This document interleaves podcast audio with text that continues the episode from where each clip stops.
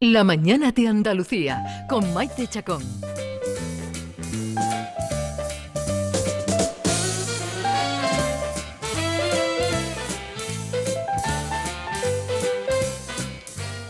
Diego Genis, ¿qué tal? ¿Cómo estás? Muy buenas. Qué alegría verte. Igualmente, ya Sí. hemos pasado por lo menos la pa- una de las partes más tórridas del verano. Sí, el, el estío. El ayer, estío. ayer aprendimos que antes había cuatro estaciones, que era el, o- el cinco, perdón, el invierno, el otoño, el invierno, el, el estío y el verano. El verano. Es decir que, eh, no, perdona, primero el verano y luego el estío. Eso es. El verano, que era cuando la temperatura era buena pero no era sofocante, y luego el estío, Que es lo que acabamos de que es pasar. lo que acabamos de pasar, este estío horroroso. Y que mm, creo, mm, no quiero ser... mm, eh, Sí, sí, sí. A partir del fin de semana volvemos a los 40, por lo menos en el Valle del Guadalquivir. Así Pero- que Gracias, Diego, de verdad, ¿eh? esta noticia es que me encanta, vamos. lo disfrutemos por lo menos de aquí al sábado o al domingo. Pero Diego, tú que nos traes durante todo el año lo que es cool y lo que no es cool, ¿dormir con aire acondicionado es o no es cool? Hombre, es que con mínimas de treinta y tantos grados, como no pongas A, el a aire las dos de la acondicionado, mañana tú me dirás. la sábana la puedes dejar estampada, vamos. La puedes dejar como la sábana santa. Hoy, hoy traes una invitada muy especial. Hombre, tanto Yo diría que para una mí- maestra para ti. Hombre, para mí es una maestra. y para, y A ella no le gusta que se lo diga, pero para mí es una maestra porque me enseñó mucho en mis primeros compases allá en la redacción de ABC a principios de este siglo, que ya han pasado años, que ya han pasado años. Bueno, ella es Clara Guzmán, Ceutí, además ha- hace bandera de, de su tierra, Sí. y una veterana periodista curtida en las redacciones del Correo de Andalucía y de, de ABC de Sevilla, donde coincidí tantos años con ella. Además de hacer periodismo de sociedad, un periodismo de sociedad elegante, al que Y pionera, pionera de la información de la moda en Andalucía. ¿eh? Exactamente, voy a decir, pionera, una de las primeras, si no la primera en, en hacer crónicas de moda, algo que mm, hasta hace mm, no relativamente mucho eh, no tenía mucha cabida en, lo- eh, eh, en Mm. las páginas de los periódicos. Cada Sería una vez cosa más, más, ¿no, Clara? Cada vez hay más, más información de moda en la prensa. Bueno, ante todo, buenos días, Buenos a-. A, los oyentes de Canal Sur Radio. A Diego, darle las gracias por haberme invitado y a ti, Maite, que eres la que manda aquí, pues todavía más gracias. Pero vamos, quemando solo dos semanas, no te tú bueno, que pero mira, en dos semanas me dan, una pat- me dan una patadita y me dicen tú ya no manda más nada. ¿eh? bueno, bueno, Pero en las mira, dos semanas hacemos lo que nos da la gana. Di que Eso sí. es verdad. Di que sí, tú te, te pones el mundo por montera. Y tú me preguntabas Sí. que hay muy poca crónica de moda. O, que, que yo creo que cada vez se le da más importancia en la prensa escrita también Sí. a la moda. Bueno, ¿O no? No lo sé. mm, ¿Qué piensas tú? Afortunadamente, yo empecé en el año 85. Yo sí que soy veterana. Yo no me gusta que me diga maestra porque evidentemente se me nota la edad. Si me dice maestra. Nosotros coincidimos en ABC. Él ya apuntaba maneras de que iba a ser un gran periodista Gracias. como, como lo está demostrando a diario. Cuando yo empecé a, a- a hacer moda, la moda tenía una aureola de frivolidad que uno de mis, de mis propósitos era despojarla de esa frivolidad, porque la moda, que para mí es un fenómeno sociológico, implica muchísimas disciplinas. Y una de ellas es la economía, que Claro. se olvida todo el mundo de la economía. La moda genera numerosos puestos de trabajo directos e indirectos. Y es un negocio gracias a Dios, ya se empiezan a, a preocupar de que la, la moda es un negocio y hay que prestarle mucha más atención. Para mí es sociología pura, porque es el estudio de la evolución de la sociedad a través de la indumentaria. Claro. Es antropología, porque la antropología estudia la, la evolución del, del- del hombre, del ser humano. ¿no?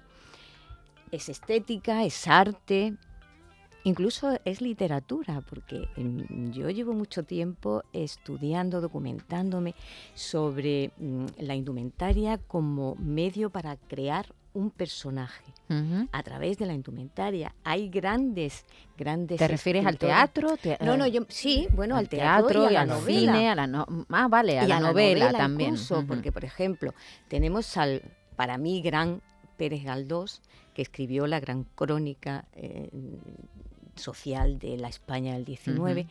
que él era un gran, un gran mm, conocedor de la moda. Y yo Sí, siempre le- describía muy bien cómo, muy bien cómo iban todo, vestidos los ya, personajes. Yo ¿no? siempre digo que eso aporta información al lector. Como soy mm, informadora, pues creo que la información al lector, cuanta más información le des, más eh, entenderá no solo la trama, sino el por qué actúan los personajes de una manera u otra. Eh, Pérez Galdós era un gran... Y yo estaba siempre pe- pensando, bueno, ¿y este señor de dónde aprendió tanto? Claro, ahora ya se ha descubierto el pastel, porque él fue amante de la Pardo Bazán. Claro, la de Pardo Emilia Bazán- Pardo Bazán. De sí, Emilia sí. Pardo Bazán, que era una gran conocedora de la moda. Era naturalista como Zola y como luego también fue Pérez Galdós, y, y consideraban que, que era muy importante eh, explicar al lector cómo iban vestidos los personajes y cómo se sucedían una serie de secuencias a través de cómo iban vestidos. Eh, y a mí Cla- eso me apasiona. Qué, qué bonito. Clara, desde Dime. que tú empezaste Sí. a informar de la Sí. moda en el año 1985 85. hasta ahora, sí. que han pasado Mucho. 30, más de 30, 37. m- eso, casi 40 años. Sí, casi 40. Casi- Vamos a redondear. Eso, Sí, vamos a redondear, sí. casi 40 años. Sí, dime. Yo tengo la sensación de que en los años 80 hubo una Ujú. explosión, Sí. eh, pero que está, a lo mejor estábamos como más uniformados, eh, las tribus estaban muy definidas. eh, mm, ¿Cómo ha evolucionado? ¿E- ¿En qué, ¿Y en qué momento estamos ahora? Bueno, pues... Qué, qué pregunta más larga y más, más- No, más- no, más no. muy no. complicado Yo- de yo iba a responder, decir ¿no? Eso clásico de buena pregunta. No, Eso no, tan no, clásico. mal- yo creo que es mala me Me pregunta. alegra que me Yo- haga no, esa no, yo creo que es mala pregunta, Bueno. porque no es concisa. Bueno, si sigue habiendo esas tribus urbanas definidas Claro por, sí. por la Mira. estética, ¿no? Como, como ha evolucionado. eh, Eh, quizás ¿cómo- estamos quizás más mezclados, ¿no? No hay Eso tanta es. definición. Vamos a ver. Yo creo que ahora como que se lleva Em, todo. Mm. Sí, pero verás, eh, se dice, los expertos en modas dicen que los finales de siglo y los comienzos de siglo son eclécticos. Ujú. Hay un batiburrillo de todo. Pero ¿qué ocurre? Nosotros llevamos ya dos décadas, Mm. pero hemos tenido ¿cuántas crisis económicas? Muchas. Después hemos tenido una crisis sanitaria que ha derivado evidentemente en una crisis económica. Y una guerra. Y una guerra, claro, es que es que no me da tiempo ya. De tantas cosas. guerra, y una guerra. Entonces, em, lo que si observáis, si observáis, es todo un volver atrás. Años 60, años 70, años 80 y años 90. Eso tiene una explicación económica. El diseñador no arriesga, porque sabe que esas décadas tienen su público. Entonces, ¿para qué va a arriesgar? Eh, hemos entrado en, una, en dos años, y, y a ver lo que nos queda, toquemos madera, del COVID. El COVID ha acelerado cuestiones que se estaban gestando tiempo atrás, como por ejemplo, esa, esa obsesión por sacar colecciones de las firmas, que era lo que decía Armani, que decía Armani, es inmoral que estemos con los, los, lo- los escaparates, con la ropa de verano y estemos ya sacando en las pasarelas las de invierno. Eso es inmoral. Y estamos hablando de creadores. El creador, con todos mis respetos, no es un funcionario, con todos mis respetos al, fun- al funcionario em, capaz, ¿no? ¿Cómo se llama? Al probo, al probo funcionario, que a ver, los haylos. Entonces, tú no puedes crear una colección como si fuera un churro. Eso generaba mucho estrés en los diseñadores. Mm, incluso ha habido quien se ha suicidado, quien ha tenido problemas con su entorno y lo han despedido. Em, el COVID, ¿qué ha acelerado? Ha acelerado el que volvamos a una moda racional, el que volvamos a dos colecciones, primavera, verano, otoño, invierno, e incluso que se venda en el momento. Mm, Eso. mm, eh, pero ahora están las cápsulas. Sí, también las cápsulas. ¿Por qué? Porque, las son, cruceros. son muy, la- los bueno, cruceros. son muy pequeñas, no hacen un gran despliegue de materia prima y entonces es ajustar los presupuestos también. Pero em, mm, las, el, el COVID también mm, ha acelerado cambios en, en cómo presentar una colección. Las colecciones que se venden al momento eh, solo pueden hacerlas los que tienen infraestructura, porque claro, mm, hacerlas para venderlas ya También lo hacen, también lo hacen porque mm, en las redes sociales tienen su, como todo, su parte positiva y su parte negativa. La parte negativa de las redes es que quema las colecciones, se lo pone la influencer tal, la Sí, influencer te pregunto cual. yo, ¿la influencia realmente aporta algo al mundo de la moda o es un postureo sin más? Bueno, vamos a ver. Yo, yo siempre digo que el sol sale para todos todos los días. Eh, cuando yo empecé, cuando yo mm, eh, salí de ABC en el año, bueno, salí, me tuve que ir porque llegó la crisis económica que coincidió con la crisis del papel. Ya nadie ponía publicidad en los medios escritos. ¿Y, y de qué vive un medio, Diego? de la publicidad. publicidad. Entonces, yo, mm, yo era una directiva, llevaba 25 años en la casa y era cara y en la primera atacada me fui. Me, me adapté a los nuevos tiempos y saqué mi blog. Eh, yo soy una periodista clásica, no solo por edad, sino por, por creencia. Entonces yo sigo esa máxima de nuestro maestro italiano Indro Montanelli que decía, el periodista es testigo, nunca protagonista. Entonces, cuando yo empecé a, a escribir en mi blog, yo siempre decía, soy una periodista que tiene un blog. ¿Qué ocurre? Que hay gente que malinterpretó esa definición, pensó que eso era soberbia, que era prepotencia. Bueno, quien me conozca un poco, digo, me conoce yo, soy, me considero una persona normal y corriente, currita de la cruz, siempre lo he dicho, soy una curranta. Entonces, ¿qué ocurre? Que mm, llegan las influencers y, bueno, pues son chicas, con todos mis respetos, que vienen de otros campos ajenos al periodismo. Que te ponen Hs de más, que te ponen Hs de menos. Pero tienen, tienen seguidores. O dicen que tienen seguidores. Porque todos sabemos que echa la ley, echa la trampa, aunque aquí no hay leyes todavía. Aunque ya, ya, eh, ya en las nuevas tecnologías ya hay abogados especializados en, en hackeos, en, en, en extorsiones. Hombre, cuando hay tanto dinero en juego, eh, está- se están moviendo ya. eh, determinado número de, de seguidores, más publicidad, Sí, sí, y más, más ingresos dinero. económicos, más Sí. dinero, tendrá que haber más control. Pero a mí me gustaría cambiar de tema y hablar del consumo, Clara. ¿Cómo ha cambiado el consumo de la ropa con las marcas eh, de mm, eh, ropa más, más De low cost, asequible? que, que llaman. eh, que a mí no me gusta de- a mí tampoco. me acudir gusta a los anglicismos, pero Exactamente. no de bajo por, coste. por eso no te he Bien. dicho low cost. Vale. Es decir, que ahora. sí, pero hay una- verás, no has dicho low cost, Sí. pero mucha gente que nos está oyendo eh, lo tiene asociado al low cost. Y entonces si decimos... de ¿Zara bajo- ya es low cost bajo- o no? Sí, sí, claro, es porque es... em, el- Quiero decirte, ¿Mango sigue siendo low cost? Bueno, han subido los precios, todos lo sabemos. Pero podemos decir que es un precio asequible hasta cierto hasta punto, ¿no? cierto punto. ¿Qué es- No, lo que te es- pregunto es sí, que, eh, ¿Cómo ahora- es el consumo? claro, es que ahora el consumo ha cambiado mucho Sí, porque totalmente. la gente consume, eh, eh, compra mucho, también es verdad que devuelve mucho, compra mucho, Aceleradamente. la ropa eh, parece que no se le da el mm, valor, enseguida la desechamos. Hay como un... Antes no comprábamos tanta ropa como Claro. ahora, Clara. Claro, por varias razones. Vamos a ver. Eh, la ropa de, de hoy en día, que es asequible, que el objetivo de, de- de empresas eh, tan voluminosas como Inditex, ¿qué es? Que, que es- eso es sabido. Copian a las grandes marcas y lo hacen, bueno, pues sí, los prescriptores son las grandes marcas, Dior, Chanel, y, y, y Zara y H&M y tal lo socializan. Es decir, es una moda entre comillas democrática. Ahí habría que ahondar, eso sería para, para otro programa dentro de, de unos años. Pero, ¿cómo se consume ahora? Pues se consume en función de cómo es la sociedad.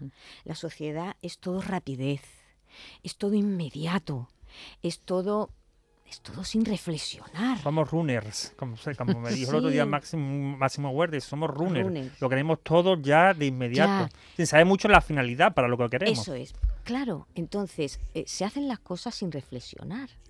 Porque eh, eh, yo que soy, me considero una observadora y estoy todo el día con la antena y con los ojos observándolo todo. Hay gente que lo veo en, en- en las tiendas compra al azar. Pam, pam, pam, pam. Porque hay mucha cola en el, por- en el probador, porque hay mucha cola en, en- en- para pagar. Lo compra y luego lo va desechando. Esto no, esto cuál, esto tal. Entonces yo recuerdo una vez en Barcelona que mi hermana me quería regalar un- un- una rebequita de Zara.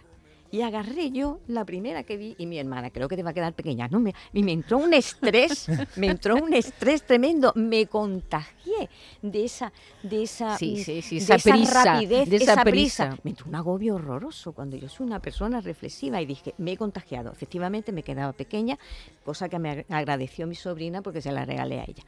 Eh, ¿Cómo se consume? Se consume como es la sociedad, es una sociedad de la prisa. Todo es inmediato, todo es ya. No se reflexiona.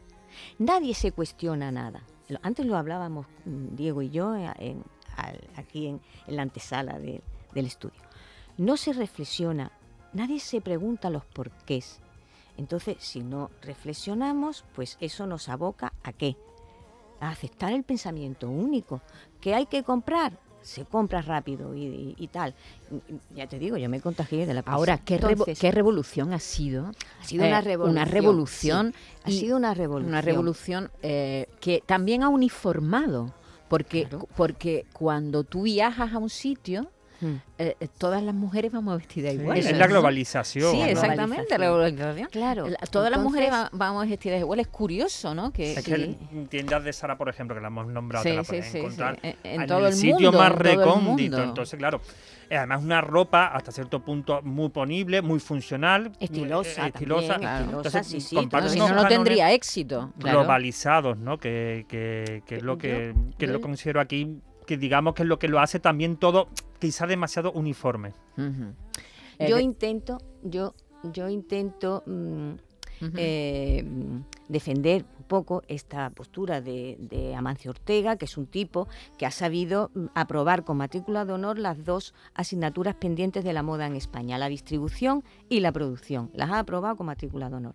Y yo digo que comprarte cosas de, de Zara, de todas estas eh, firmas, es para que tú crees, te hagas creativa, porque tú le pones un collar, tú le pones un cinturón y lo haces diferente a tu vecina, que sabes que se ha comprado el mismo vestido, pero que tú tienes que ponerle tu impronta. Y eso, digamos... Tunearlo, ¿no? Tunearlo, porque es que si no, es cuando vamos... eh, como si fuéramos mm, Sí, de la época de Mao Zedong.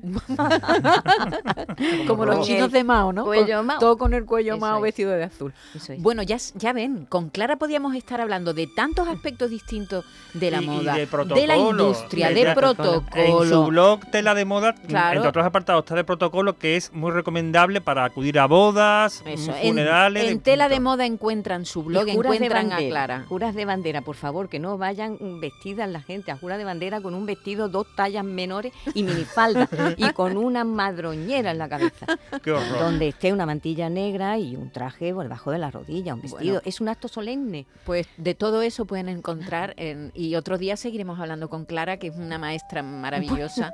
Un abrazo, muchas gracias por haber Muchas estado gracias a vosotros, Y gracias a ti. Diego.